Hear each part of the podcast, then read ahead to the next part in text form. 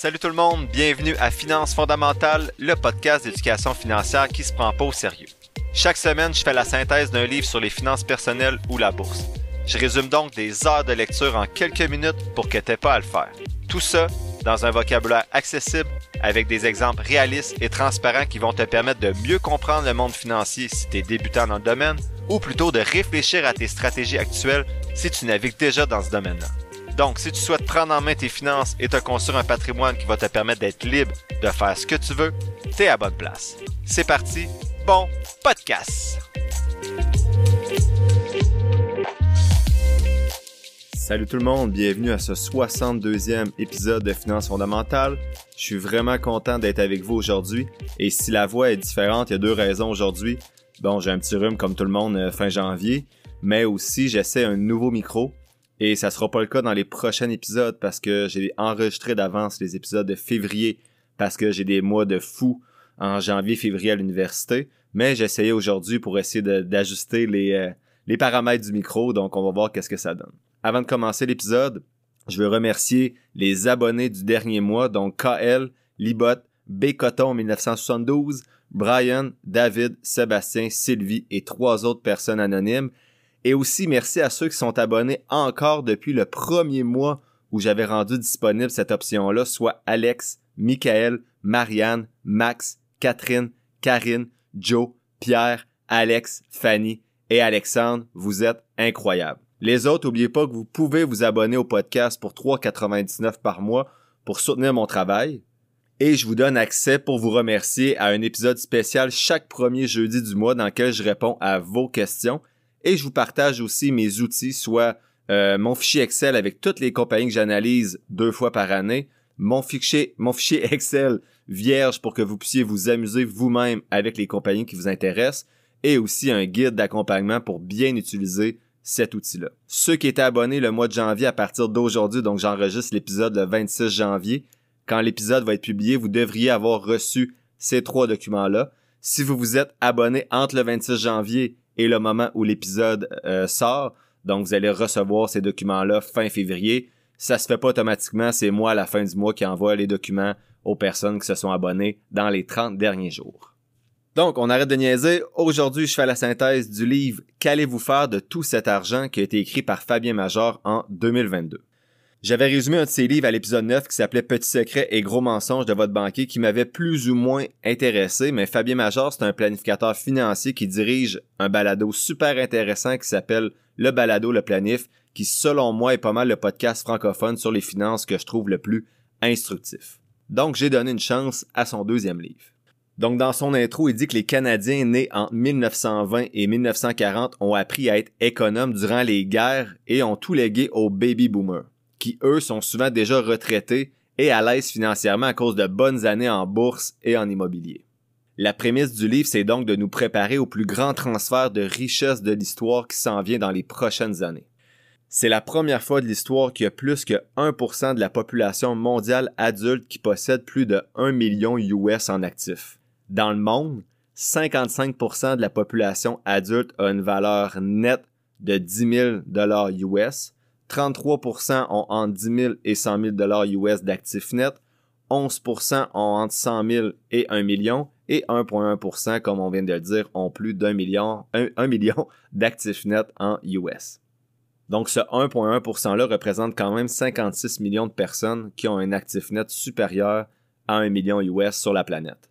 La valeur nette médiane, donc la famille au milieu canadienne, a un actif net au moment d'écrire le livre en 2022 de 330 000 Donc, c'est pas une moyenne, c'est la médiane. Donc, si je prends des chiffrons, il y a 100 000 familles au Canada, ce qui n'est pas le cas, ça doit être plus. 100 000 familles au Canada, mais la famille, la 50, celle qui est au milieu, la famille numéro 50 000, ben avec son salaire, ben ça serait 330 000 J'ai vraiment mal expliqué la médiane, mais bref, j'espère que vous comprenez. Le logement était le principal actif de la majorité des familles canadiennes et la valeur médiane d'une maison au pays est de 400 000 il y a 65% des propriétaires qui ont plus d'hypothèque. Donc moi ça, ça m'a frappé là, que 65% des propriétaires ont pas d'hypothèque, donc leur maison est payée.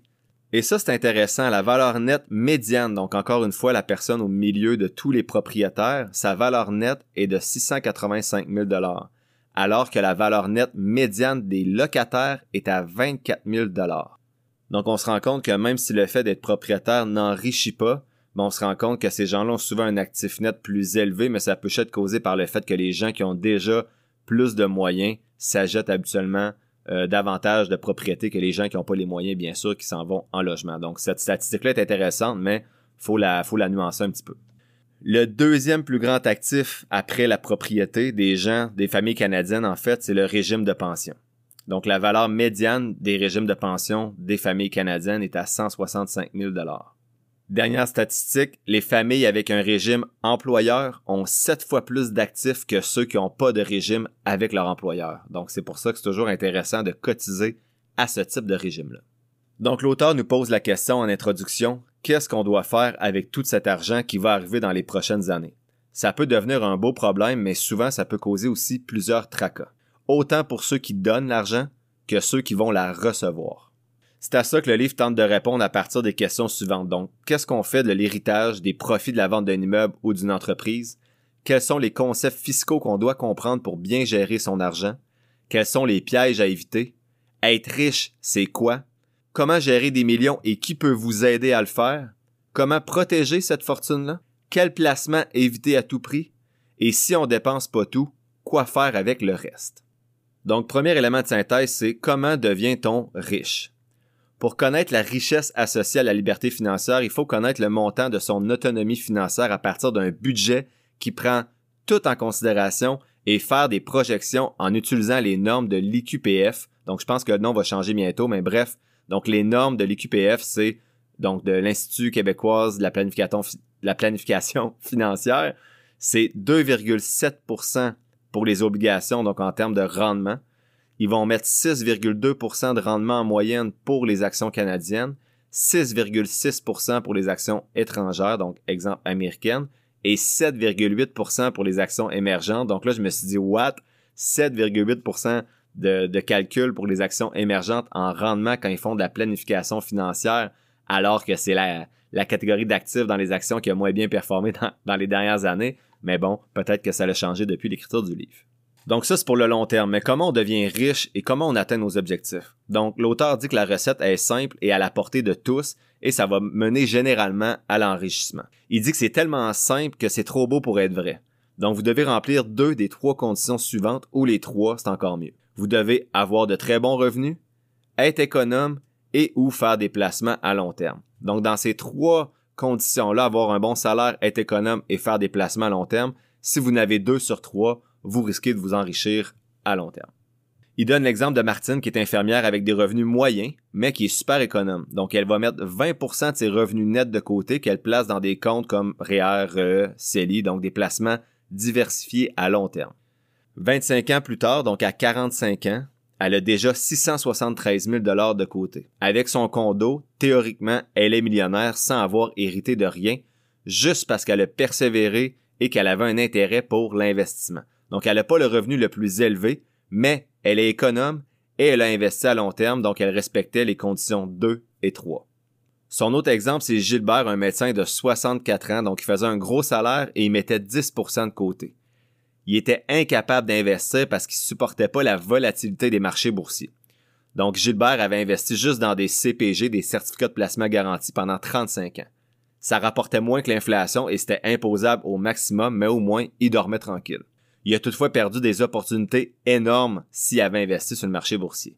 Donc sa valeur nette est de quand même de 2,3 millions parce qu'il remplissait les conditions 1 et 2, soit avoir un gros revenu et avoir réussi à épargner. Donc, imaginez s'il avait fait en plus des placements pour investir son argent, il aurait pu développer un patrimoine sur plusieurs générations. L'auteur propose ensuite sept façons de faire de l'argent. Il prévient que le titre est accrocheur, donc sept façons de faire de l'argent, mais qu'il ne faut pas s'attendre non plus à des recettes magiques. Première façon, c'est avoir un processus. Donc, il dit qu'il faut pas voir euh, l'accumulation d'argent comme le produit, mais c'est plutôt en s'adonnant à d'autres choses qu'on finit par faire fortune. Donc, faut pas voir la richesse comme le produit final, c'est plutôt un processus je dois avouer que j'ai copié mot pour mot ce premier point-là qui me semblait pas super fort fort pour un first point, donc pour un premier point. En gros, c'est de pas lâcher, donc de, continuer dans le processus et de pas juste se concentrer sur le produit final qui est d'avoir de l'argent. On passe donc au deuxième point assez rapidement. Donc son deuxième point pour devenir riche, c'est devenir un expert. Donc il dit que Malcolm Gladwell estimait à 10 000 heures le temps de pratique pour devenir un expert. C'est la même chose dans les sports. Et ça, ça se paye. Donc, devenez le meilleur dans votre domaine et il dit que vous allez être payé à votre juste valeur, que ce soit en médecine, dans le sport, comme salarié d'une entreprise ou comme constructeur de portes de douche. Il dit, l'important, c'est de se démarquer des autres. Troisième façon de faire l'argent, selon l'auteur, c'est d'être euh, une solution à un problème. Il donne l'exemple de l'ampoule électrique qui a révolutionné l'éclairage parce que ça prenait beaucoup moins d'entretien, c'était beaucoup plus propre et sécuritaire que les, technologies précédentes. Et aujourd'hui, ça semble être un produit banal, mais ça a vraiment changé la vie des gens pour le mieux. Donc, il dit que Thomas Edison, pour réussir à développer l'ampoule, ben, il y a eu 6000 tentatives infructueuses avant de trouver la solution. Quatrième façon, c'est d'amuser les gens. Donc, il donne l'exemple de, Roblox, qui est une compagnie ben, qui rejoint un petit peu le point 2, là, je trouve, d'être un expert dans ce qu'on fait, mais plutôt un expert de l'amusement, donc l'humour, les jeux vidéo.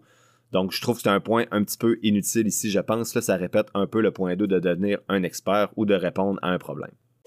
Je fais une petite pause pour vous parler de Christine Pelletier, qui est conseillère en sécurité financière et représentante en épargne collective chez GFM Groupe Financier je me rends compte avec tous mes accompagnements qu'il y a certaines personnes qui peuvent être intimidées par l'investissement autonome ou qui ont tout simplement pas la même passion que moi pour gérer leur placement. Si vous vous reconnaissez là-dedans, ben Christine pourrait être la personne pour vous accompagner. Avant de vous la référer, vous pouvez être sûr que j'ai fait tous les devoirs que je vous dis de faire avec les personnes qui vous accompagnent pour vos finances et je lui ai posé toutes les questions qu'on a vues jusqu'à maintenant sur le podcast. Christine est en plus une fidèle auditrice du podcast et c'est une vraie passionnée de finances. Elle utilise une approche personnalisée et ajuste son accompagnement selon vos besoins. Et plus beau dans tout ça, ben, c'est qu'elle offre des FNB indiciels, comme je vous suggère de le faire depuis le début du podcast. Elle peut aussi vous accompagner pour vos besoins d'assurance vie, d'invalidité et de maladies graves. Vous trouverez toutes les informations nécessaires pour la contacter dans la description de l'épisode. Merci à Christine Pelletier et GFM Gros Financier d'aller au-delà de la finance et de soutenir le podcast. À noter que les fonds communs de placement sont offerts par Investia Services Financiers Inc. On revient maintenant à l'épisode en cours. 5. Il dit de nourrir la planète. Il dit que les entreprises dans le domaine de la restauration, de la nourriture et des boissons sont parmi les plus fortunées parce qu'on doit manger tous les jours. Donc, euh, c'est un petit peu plus pointu comme point là, de nourrir la planète, mais euh, c'est quand même intéressant. Sixième façon de devenir riche, c'est d'occuper une niche. Donc, il dit que c'est mieux occuper une part d'un marché microscopique que de tenter de déloger les géants, par exemple, qui occupent déjà une grande place dans, la technologie, par exemple. T'essaies pas de tasser Google pour l'instant avec les moyens du bord. Donc pour moi, ça revient encore une fois à devenir un expert peut-être, mais cette fois-ci d'un marché plus précis. Donc ça se répète un petit peu. Et la septième façon, c'était d'embaucher. Donc il disait de devenir employeur pour ne plus juste faire de l'argent sur votre temps, mais d'en faire également sur le temps des autres. Donc j'en conviens, je trouve pas que c'était sept points euh, génial pour devenir riche. Donc, euh, c'est pour ça que je les ai passés rapidement. Je retiens plus les trois premiers éléments, soit euh, avoir développé votre revenu, être économe ou investir. Donc, ça, ça va vous mener vers la richesse. Sinon, l'auteur dit que pour s'enrichir, on doit profiter également des régimes fiscaux comme le REER, le RE, le CELI et le CELIAP, également des régimes de pension de l'employeur et des régimes d'achat d'actions de l'entreprise si c'est possible. Donc, si l'employeur accote votre cotisation, ben c'est 100% de rendement automatique on trouve pas ça ailleurs avec une sécurité similaire. Ça dépend aussi de votre entreprise. Là. Si votre entreprise, ce qu'elle fait, c'est pas d'investir le même montant que vous, mais c'est plutôt de vendre des actions de l'entreprise. C'est quand même intéressant, mais pour moi, il faut diversifier aussi. Donc, si tout ce que vous avez comme placement, c'est les actions de votre entreprise pour la retraite, ben si votre entreprise va pas bien à la retraite, ben là, vous n'êtes pas nécessairement assez diversifié pour euh, profiter de, en fait, de profiter de l'argent que vous avez placé, si celle-ci euh, diminue à un montant qui est plus intéressant. Il dit qu'on peut s'enrichir aussi en devenant propriétaire, mais c'est pas juste ça. Mais pour ceux qui le souhaitent, on voit au début de l'épisode justement que les proprios ben, semblent avoir un actif plus élevé. Et l'auteur ajoute que les locataires ben, semblent pas habituellement investir la différence euh, si leur logement coûte moins cher que s'il y avait une maison. Bref, quand on voit l'argent passer, euh, c'est plus facile à, à dépenser. Donc, si l'argent rentre dans ton compte, c'est plus facile à dépenser que si tu la mets dans une maison ou tu la vois pas dans ton compte. Bref. Ceux qui souhaitent, l'auteur donne sept exigences minimales pour devenir propriétaire pour que ce soit une étape d'enrichissement. Il dit qu'il faut mettre la mise de fonds d'au moins 20% Il faut que la dépense de votre propriété représente un maximum de 33% de votre revenu net et non de votre revenu brut. Brut. Troisième, c'est que le couple, la personne avec qui vous achetez la, maison, si vous l'achetez en couple, il ben, faut que votre couple soit solide et durable. Ça, c'est dur à prévoir.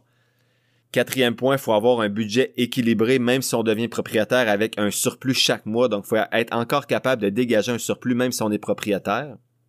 Il faut s'assurer de toujours avoir un fonds d'urgence de 3 à 6 mois même si on devient propriétaire. D'être dans un quartier qu'on sent bien. Et enfin, le dernier point, c'est d'avoir les principaux services dans un rayon de 5 km. L'auteur termine ce point-là, mais en fait, je termine ce premier point de synthèse-là avec les neuf mythes sur les riches que l'auteur aborde dans son livre. Le premier mythe, il dit que plusieurs personnes disent que les riches sont chanceux. C'est faux. Ils vont saisir des opportunités et vont être résilients. Deux, que les riches sont avares. C'est aussi faux. 62% vont verser 5 à 10% de leurs revenus à des œuvres de charité. Vous, est-ce que vous le faites? Moi, en ce moment, je ne verse pas 5 à 10% de mon revenu à des œuvres de charité, c'est dans mes plans, mais pour l'instant, je le fais pas, donc je suis plus avare que les riches. Troisième point, les riches ne paient pas d'impôts, c'est feu, feu, c'est faux. Euh, ceux qui gagnent 100 000 dollars et plus paient 38% d'impôts. Donc, euh, j'avais entendu l'histoire d'un des gars qui prennent une bière dans un bar puis qui demandent de payer selon le salaire de chacun puis on se rend compte finalement ben, que le produit qui gagne le plus paye presque toute la bière donc euh, je vous invite à la lire vous trouvez ça facilement sur internet quatrième mythe l'argent n'achète pas le bonheur. L'auteur dit peut-être, mais c'est clairement un avantage pour euh, atteindre le bonheur et surtout pour payer les, trucs essentiels. 5. Que les riches sont prétentieux. Euh, ben, l'auteur dit faux, mais bref, allez voir le livre de Nicolas Bérubé que j'ai résumé dans un des épisodes ou celui de Thomas Stanley de Millionaire Next Door où euh, les riches ne sont les millionnaires ne sont pas ceux que vous croyez de Nicolas Bérubé. Il montre que les riches sont loin d'être prétentieux de façon générale. Sixième mythe que les riches dépensent sans compter, c'est faux. À l'inverse, ils sont devenus riches parce qu'ils savent compter. Compter leurs sous, bien sûr. 7. Que les riches sont très diplômés, c'est faux. 36% des millionnaires ont pas de secondaire 5. Huitième mythe que les riches ne travaillent pas, c'est faux. 86% font plus de 50 heures par semaine et ils aiment ce qu'ils font, donc ça revient à se concentrer sur le processus et non sur le produit. Ces personnes-là sont souvent devenues riches parce qu'ils aimaient ce qu'elles faisaient et ils répondaient à un besoin et non parce qu'ils travaillaient juste pour l'argent. Et neuvième mythe, ben, qu'ils ont hérité, c'est faux. 84% des riches sont des riches de première génération. Donc, ça veut dire que leurs parents ne l'étaient pas. Mais c'est quoi les habitudes des riches? Donc, l'auteur dit 88% des personnes riches privilégient l'apprentissage plutôt que le divertissement. Donc, ces gens-là vont lire 30 minutes par jour, par exemple, ou écouter un super podcast finance fondamentale au lieu d'écouter Netflix. C'est moi qui ai l'exemple de Netflix, c'est pas l'auteur qui le dit. 76% vont faire de l'activité 30, l'activité physique 30 minutes par jour. Ils vont s'entourer également de gens optimistes et 72% vont faire du bénévolat. Deuxième point de synthèse, préserver et faire fructifier sa fortune. Donc l'auteur dit qu'avoir une planification financière et successorale, c'est essentiel.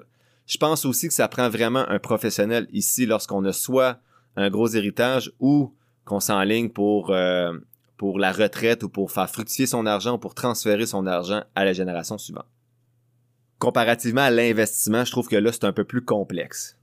L'auteur dit aussi que ceux avec un plan réussissent davantage à épargner. Donc, attention, je vous rappelle de payer un conseiller à l'heure et qui investit dans des FNB passifs la plupart du temps et pas un conseiller pendant 30 ans qui vous appelle une fois ou 5 ans ou juste quand temps de cotiser à votre heure.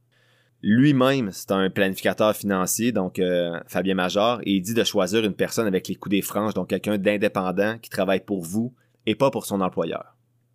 Donc il dit que le planificateur financier va pouvoir vous aider avec votre finance et votre budget, votre retraite, tous les aspects légaux, les assurances et les protections, la succession, la fiscalité et bien sûr l'investissement. Il met en annexe dans le livre les questions à poser et les documents requis pour mettre euh, sur plan un pied complet. Un pied complet. pour mettre sur pied un plan complet et il compare ensuite, euh, ensuite la bourse à la promenade d'un chien. Donc il dit Molly, le chien qui saute partout représente la bourse, qui va japper courir partout, puis le maître, lui, ben, il représente l'activité économique. Donc le chien va aller loin ou près, mais ça reste que l'activité économique, vous qui promenez le chien, vous allez avancer dans un rythme stable et cohérent. Donc il faut se concentrer sur le maître et non pas sur le chien quand on investit en bourse. Ça peut bouger à chaque mois, à chaque année, mais à long terme, on sait qu'on va arriver à destination, soit un rendement moyen de 7, 8, 9% Il propose ensuite sept vérités intemporelles sur l'investissement, soit le premier, l'incertitude ne disparaît jamais, donc il faut accepter la volatilité du marché boursier, la possibilité d'un crack boursier si on veut profiter des rendements du marché. C'est le prix à payer pour avoir ces rendements-là, la volatilité.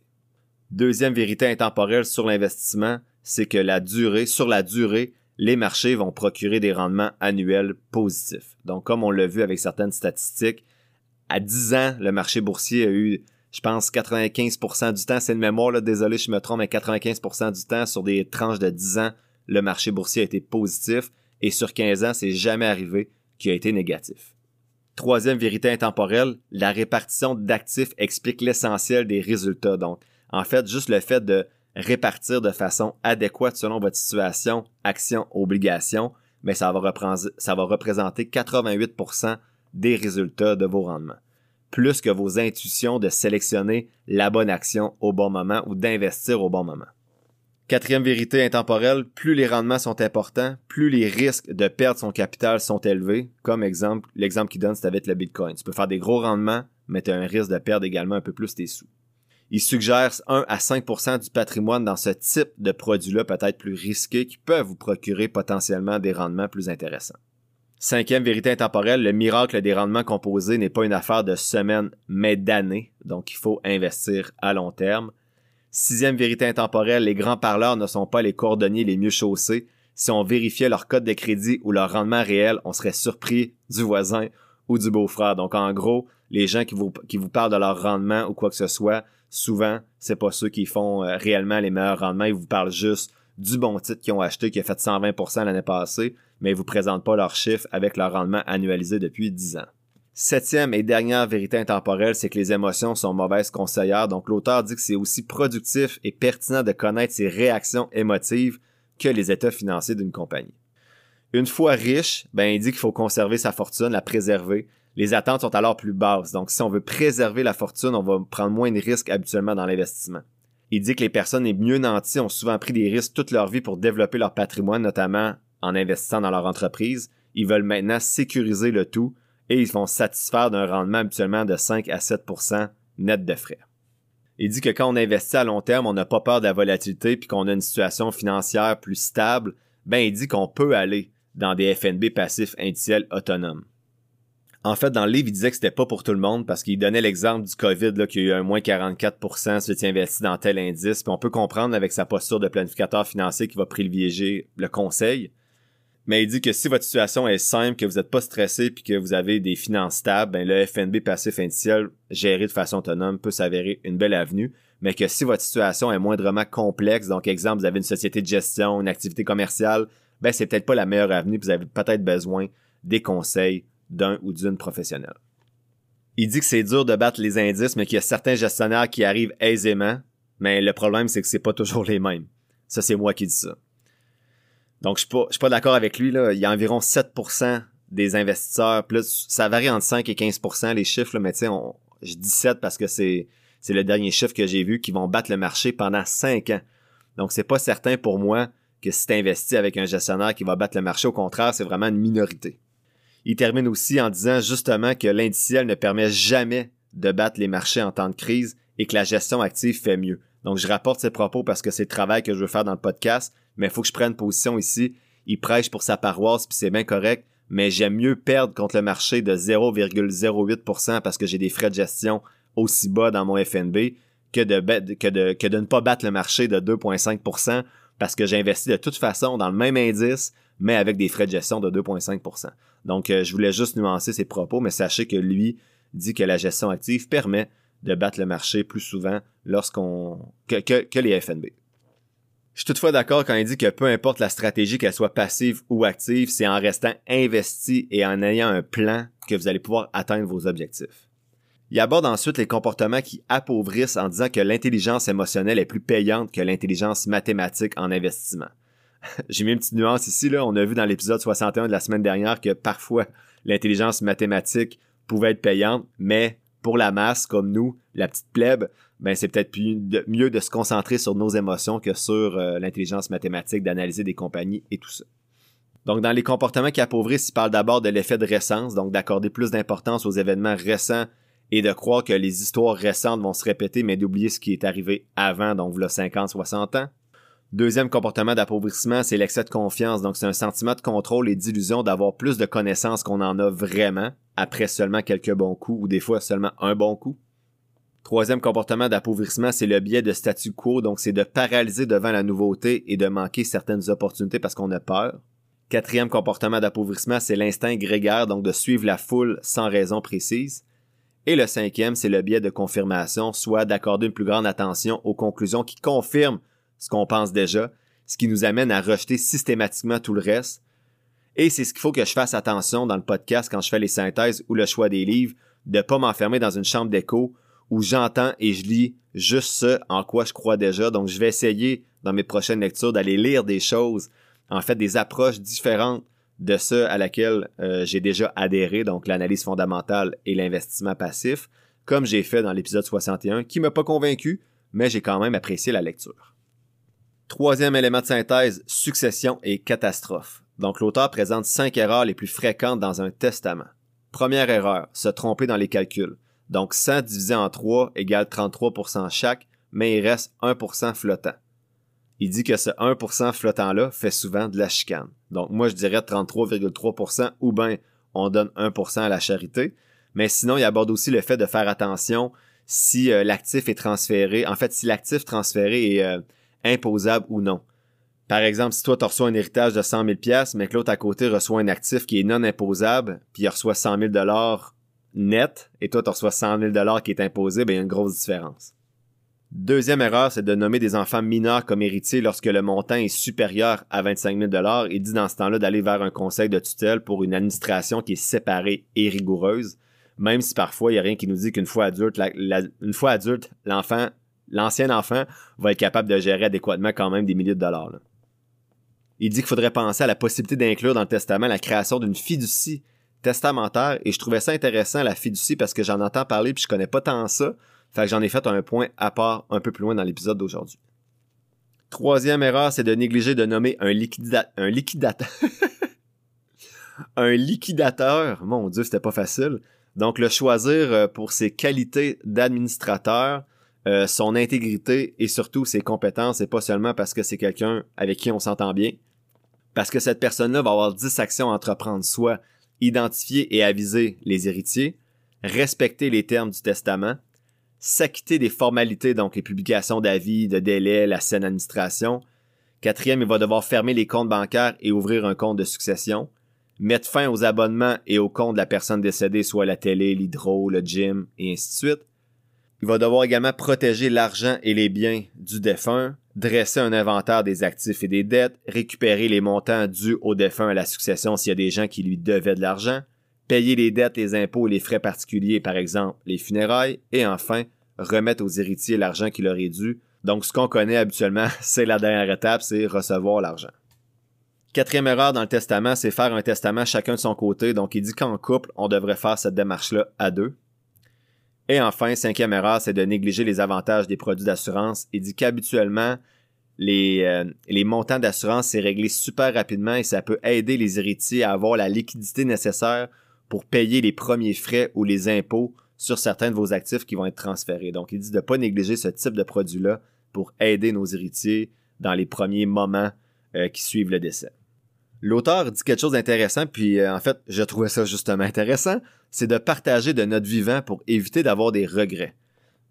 Ça, ça me parlait beaucoup. Donc, la, il parle de la philosophie mourir à zéro, mais ça veut pas dire de tout brûler avant de mourir. Au contraire, c'est plutôt d'en faire profiter nos enfants et nos petits-enfants quand ils en ont le plus besoin et de pas donner nos sous juste à nos enfants quand on meurt puis qu'eux sont rendus à 60 ans puis qu'ils en ont plus vraiment besoin. Donc, c'est plutôt d'utiliser cet argent-là, par exemple, à 20 ans pour aider nos, enfants à se partir en business, à s'acheter une maison, à cotiser dans le re de nos petits-enfants, justement. Donc, l'auteur dit que c'est justement plus important et intéressant pour, nos enfants ou nos petits-enfants de toucher des montants importants ou des montants intéressants entre 35 et 40 ans plutôt que rendu à 60, 65 ans. Selon un sondage de la CIBC la CIBC, la CIBC en 2021, 50% des parents canadiens souhaitaient faire un don ou offrir un héritage précoce à leurs enfants ou leurs petits-enfants, donc avant qu'il soit trop tard. Il y a un avantage unique à ça et un peu égoïste, c'est qu'on voit comment l'argent va améliorer, on l'espère, la vie des personnes qu'on aime de notre vivant. When you need mealtime inspiration, it's worth shopping Kroger, where you'll find over 30,000 mouthwatering choices that excite your inner foodie. And no matter what tasty choice you make, you'll enjoy our everyday low prices, plus extra ways to save, like digital coupons worth over $600 each week. You can also save up to $1 off per gallon at the pump with fuel points. More savings and more inspiring flavors make shopping Kroger worth it every time. Kroger, fresh for everyone. Fuel restrictions apply. Another day is here, and you're ready for it. What to wear? Check. Breakfast, lunch, and dinner? Check. Planning for what's next and how to save for it? That's where Bank of America can help. For your financial to dos, Bank of America has experts ready to help get you closer to your goals. Get started at one of our local financial centers or 24-7 in our mobile banking app. Find a location near you at bankofamerica.com slash talk to us. What would you like the power to do? Mobile banking requires downloading the app and is only available for select devices. Message and data rates may apply. Bank of America and a member FDIC.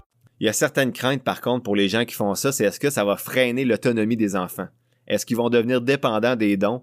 Donc, c'est pour ça que c'est important d'aller au-delà des dons et d'avoir des discussions saines avec nos enfants ou même nos petits-enfants sur la gestion financière. Moi, c'est quelque chose qui me parle beaucoup, vraiment, d'aider mes enfants de façon équitable bien avant ma mort, ce que je fais déjà un petit peu avec le régime épargne-études enregistré que je leur offre, mais je pense que je vais également, si ma, ma situation financière le permet, remplir le re de mes petits-enfants dans le futur et peut-être même souscrire, euh, lorsque mes comptes enregistrés vont être pleins pour moi et ma conjointe, à une assurance vie pour mes enfants et mes petits-enfants. Mais bref, ça c'est loin, on est loin d'avoir rempli les comptes enregistrés de ma blonde. Comment faire un don de son vivant? Mais l'auteur dit que c'est simple. Il suffit de faire un virement bancaire ou un chèque à son proche. Il dit que les dons sont sans impôt pour les deux personnes. Donc c'est intéressant parce qu'on appelle ça un don entre vifs. Il dit que pour un membre de la famille ou un parfait inconnu, c'est la même chose. Faut être prudent par contre. Si tu donnes des actions à ta nièce, par exemple, tu donnes 10 000 d'actions que tu avais acheté 1000 à l'époque, avant de devoir faire ça, tu vas devoir payer le gain en capital, donc la moitié du 9 000. Donc tu vas payer 4 500 sur le 9 000 de gain en capital. Mais après, un coup le montant, le don entre vifs que Alice aura reçu, exemple ta nièce, ben elle va être correcte, elle sera peu imposée sur l'argent que tu que tu vas lui avoir donné. Et là, il finissait avec quelque chose que je trouvais encore une fois intéressante. Il dit que pour des organismes de charité, c'est plus avantageux de donner les actions ou les titres directement plutôt que l'argent. En effet, si on donne 10 000 dollars par exemple à un organisme de charité, on ne sera pas imposé, nous, sur ce 10 000 $-là parce qu'on transfère les actifs et on va quand même recevoir le retour d'impôt sur le montant qu'on a donné à l'organisme. Alors que si on vend nos actions avant pour donner de l'argent à l'organisme de charité, ben on va être imposé sur la moitié de notre gain en capital. Donc, exemple, si on avait 10 000 qu'on avait acheté à 1000 dollars, on a fait 9 000 dollars de gain en capital, on va être imposé sur la moitié du 9 000 dollars. Et ensuite, on va donner de l'argent à l'organisme. Donc, soit qu'il va nous en rester moins dans les poches pour donner à l'organisme, ou bien on va quand même donner 10 000 dollars à l'organisme, on va recevoir un retour d'impôt, mais ça va nous avoir coûté plus cher pour faire le don de 10 000 parce qu'on va avoir eu à rajouter de l'argent de notre poche autre que ce qu'on a vendu comme action. Donc c'est intéressant, ça reste un don, mais fiscalement, c'est plus intéressant, je pense, de faire euh, un don en action plutôt qu'en argent si c'est possible dans votre situation. Quatrième élément de synthèse, l'épisode est un peu plus long que je pensais, c'est la mort et les taxes.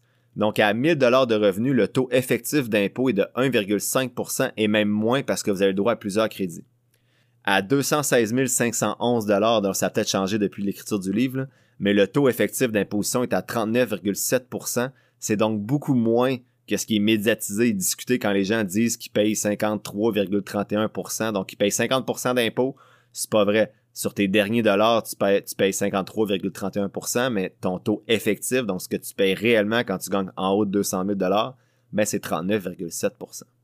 Il discute ensuite des trois types de gains, le capital, dividende et gain en revenu, en disant que le capital est plus intéressant puisqu'il est imposé seulement à 50%, ensuite le dividende et ensuite le, gain en revenu, mais ça, on a déjà parlé dans plusieurs épisodes. Il parle ensuite de, l'extase fiscale, donc il dit que le CELI, le REER e et le RE, c'est vraiment des comptes à profiter pour éviter les taxes. Il parle également des actions admissibles des petites entreprises, donc l'ALAP, l'ALA, le AAPE. Donc en gros, ça, c'est de profiter de l'exonération de gains en capital, donc euh, pour ton entreprise. Donc si tu vends ton entreprise, tu as le droit à un gain en capital euh, jusqu'à 891 218 dollars au moment d'écrire le livre en 2022. Donc, si tu vends ton entreprise, il y a un montant d'à peu près 890 000 que tu vas pouvoir considérer comme du gain en capital. Donc, il y a certains critères à respecter, là, mais si ça vous intéresse, je vous invite à lire là-dessus, mais tu peux le faire seulement une fois dans ta vie, profiter de cette euh, extase fiscale. J'ajouterais maintenant le CELIAP aussi, là, mais je pense qu'il n'existait pas. En fait, il n'existait pas quand l'auteur a écrit le livre en 2022. Il y a d'autres revenus qui sont non imposables, donc si tu profites pas de ces comptes-là, mais que tu gagnes à la loterie, euh, que tu as une assurance vie, que tu as des prix spéciaux, c'est possible que ces gains-là, en fait, ne soient pas imposables. Il y a un mythe tenace que l'auteur dit sur l'imposition et sur l'héritage. Oui, l'héritage est imposé selon les règles normales. Il n'y a aucune franchise d'impôt, malheureusement, selon lui.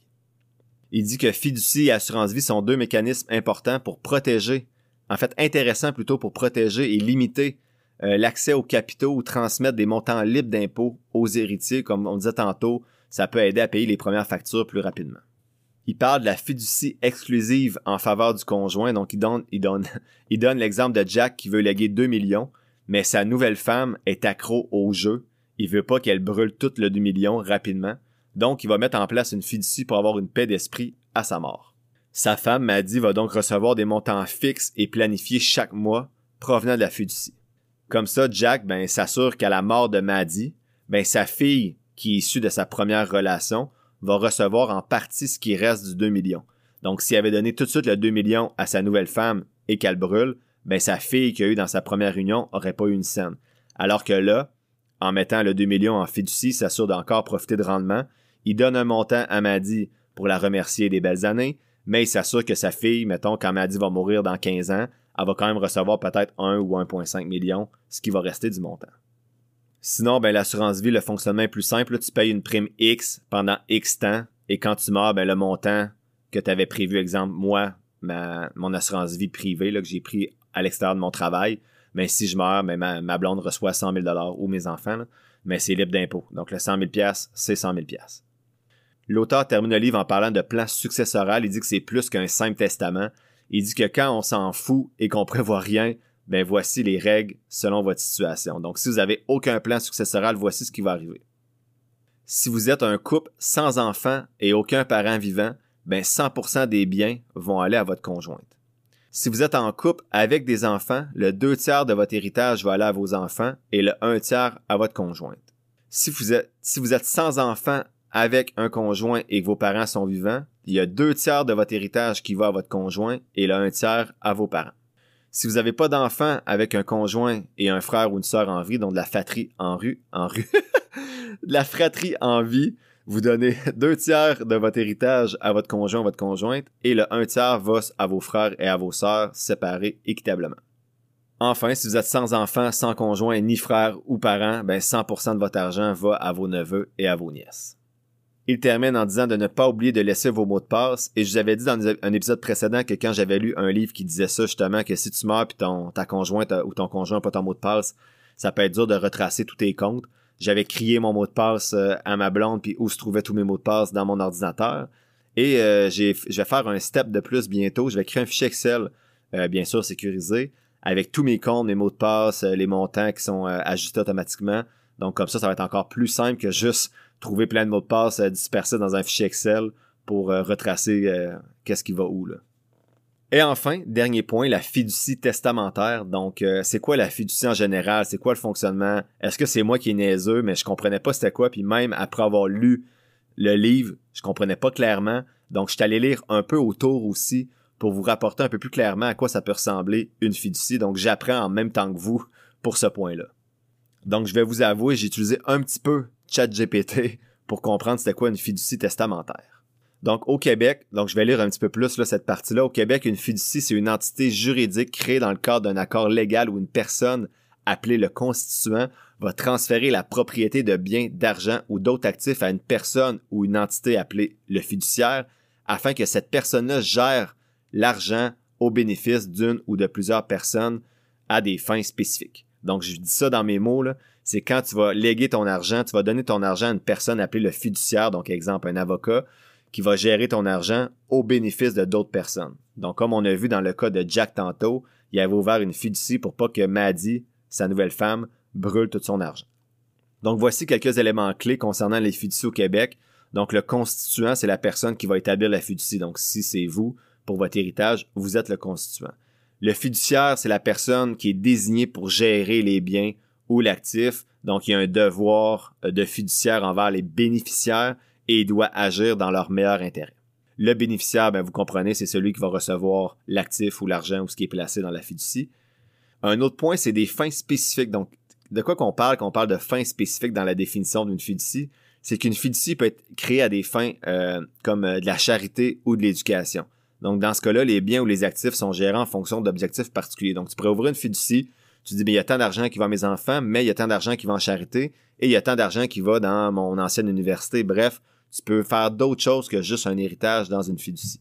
Une fiducie, c'est pas juste euh, pour placer de l'argent non plus. Là, c'est une entité qui peut être utilisée à d'autres fins, exemple dans des entreprises pour des raisons X que j'ignore parce que j'ai pas d'entreprise, mais c'est pas juste pour l'héritage.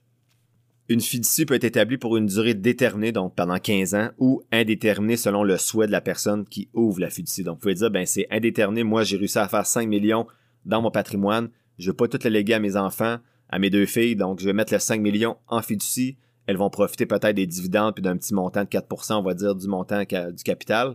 Mais le reste va continuer à fructifier pour les prochaines générations. Donc, on peut faire une fiducie, sauf que faire attention, il y a des règles fiscales qui vont être embarquées. Là, on peut pas ne pas imposer cet argent-là pendant 10 générations. Je sais qu'il y a des nouvelles règles qu'à un moment donné, l'impôt va passer. Donc au Québec, les fiducies sont habituellement utilisées à des fins de planification successorale, de gestion d'actifs, de protection de biens ou d'autres objectifs financiers et juridiques. C'est recommandé, et je le comprends, de consulter un professionnel en droit ou un conseiller financier pour créer une fiducie ou pour en apprendre davantage sur les implications fiscales et légales selon votre situation à vous. Donc, quand on parle d'une fiducie testamentaire, qui était le, sujet du livre d'aujourd'hui et de, ce dernier point de synthèse, ben, une fiducie testamentaire, c'est vraiment, ça va être créé lorsque quelqu'un, ben, la personne qui crée la fiducie, donc celui qui fait son testament, va insérer des dispositions dans son testament pour transférer des biens ou des actifs dans une fiducie après son décès, dans le but de mieux les gérer et les distribuer selon ses souhaits qui auront été spécifiés aux fiduciaires. Selon euh, ce que j'ai lu, les fiducies testamentaires vont être utilisées souvent pour atteindre divers objectifs comme répartir les biens de manière équitable, réduire les impôts sur la succession. Je peux pas vous dire comment, mais c'est possible. Il paraît d'utiliser ça pour réduire les impôts et la protection des actifs euh, et également des dons de bienfaisance. Les, les fiducies testamentaires vont offrir de nombreux avantages euh, en planification successorale, en protection d'actifs. Donc, exemple avec des mineurs, on a vu avec une femme accro au jeu, si vous léguez de l'argent à des personnes qui ont des problèmes de drogue, euh, de garder le patrimoine pour les enfants après le décès de la nouvelle blonde et pas ses enfants à elle. Donc, exemple, si euh, vous voulez léguer une partie à votre nouvelle femme et vous voulez que vos enfants d'une première relation touchent les sous et non que la nouvelle femme envoie tous ses sous à ses nouveaux enfants pour déplacer le patrimoine de votre famille à la sienne dans les prochaines générations, mais une fiducie peut aider à faire ça. Il y a certains inconvénients à une fiducie par contre. C'est complexe. Il y a des coûts, donc il y a des frais de création, puis ensuite il y a des frais d'administration. Donc, il euh, faut considérer ça dans euh, le choix de faire une fiducie ou non. En conclusion, enfin, le livre est intéressant, je trouve, plus que son, son premier que j'avais un petit peu euh, critiqué, parce qu'il aborde un sujet qui est très peu traité dans les finances, soit la fin de notre vie et comment traiter un héritage. Donc, c'est, ça a l'air beau avoir trop d'argent, mais on fait quoi avec ça pour bien gérer? Donc, dans les autres livres, on parle beaucoup de comment avoir une belle fin de vie, mais comment s'assurer qu'ensuite tout se passe bien pour les gens qu'on aime avec cet argent-là. Il y a plusieurs sections dans le livre qui m'ont pas vraiment interpellé, notamment les top 7 ou les top 10 un peu tirés par les cheveux que je vous, ai je vous en, ai mentionné certains aujourd'hui, mais en a qui étaient un petit peu moins pertinents que ce que j'envisageais. J'ai apprécié la lecture du livre. En fait, ça a été super rapide. J'ai lu en deux soirs. Puis j'ai appris beaucoup de choses sur la succession. J'ai notamment apprécié de mieux comprendre la fiducie, mais surtout ça me poussait à aller lire sur la fiducie, la fiscalité et aussi la mort et à faire des dons, des, dons entre vifs, donc de mon vivant pour voir les gens que j'aime en profiter avant que moi je quitte cette planète. C'était une belle phrase, on termine pas là-dessus. Si vous approchez de ce moment-là dans votre vie l'héritage ou que vous êtes juste curieux, ben c'est un livre intéressant.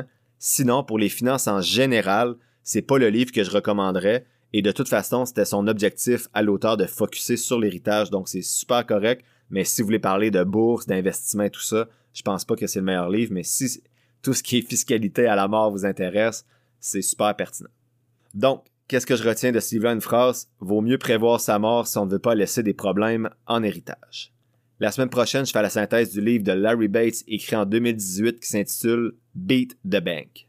Ce jeudi, j'analyse pas d'action parce que ça va être le neuvième épisode des abonnés. Je vais répondre à sept questions qui portent sur 1. L'allocation d'actifs, donc est-ce que je devrais investir dans CELI, REER ou RE selon ma situation. 2. Où prendre son argent pour un premier investissement immobilier. 3. Comment sauver de l'impôt. 4. Faire la même chose sur un compte enregistré et non enregistré, est-ce que c'est une bonne idée? 5. Est-ce que c'est une bonne idée d'investir seul? 6. Comment fonctionnent les droits de cotisation CELI et REER? Et enfin 7. Quelle est la différence entre des frais de gestion et des ratios de frais de gestion? L'épisode tire à sa fin. Je te remercie d'avoir pris quelques minutes aujourd'hui pour m'écouter. J'espère que les contenus partagés t'auront apporté de la valeur. Si c'est le cas, ou bien que tu trouves que de façon générale, le podcast aide à ta santé financière, tu peux soutenir mon travail de trois façons différentes. D'abord, tu peux t'abonner au podcast pour 3,99 par mois afin d'avoir un accès en plus à un épisode mensuel supplémentaire à chaque premier jeudi du mois. Ensuite, tu peux donner de la visibilité au podcast en le partageant avec ton entourage et sur tes réseaux sociaux ou en cliquant sur le bouton suivre, abonnement ou quelque chose qui ressemble à ça selon la plateforme sur laquelle tu m'écoutes. Ça, ça te coûte rien et ça m'aide beaucoup. Enfin, tu peux nourrir les futurs épisodes en me posant des questions ou en me suggérant des lectures sur la page Facebook du podcast ou par Gmail. Toutes les informations sont quelque part dans la description de l'épisode. Je t'invite justement à t'abonner à la page Facebook du podcast pour avoir accès chaque semaine à l'image synthèse des épisodes et également à l'analyse des compagnies en bourse que j'effectue à l'aide de ma stratégie d'analyse fondamentale.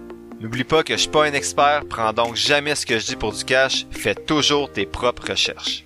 Sur ce, merci encore pour ton écoute et on se voit dans le prochain épisode de Finances fondamentales.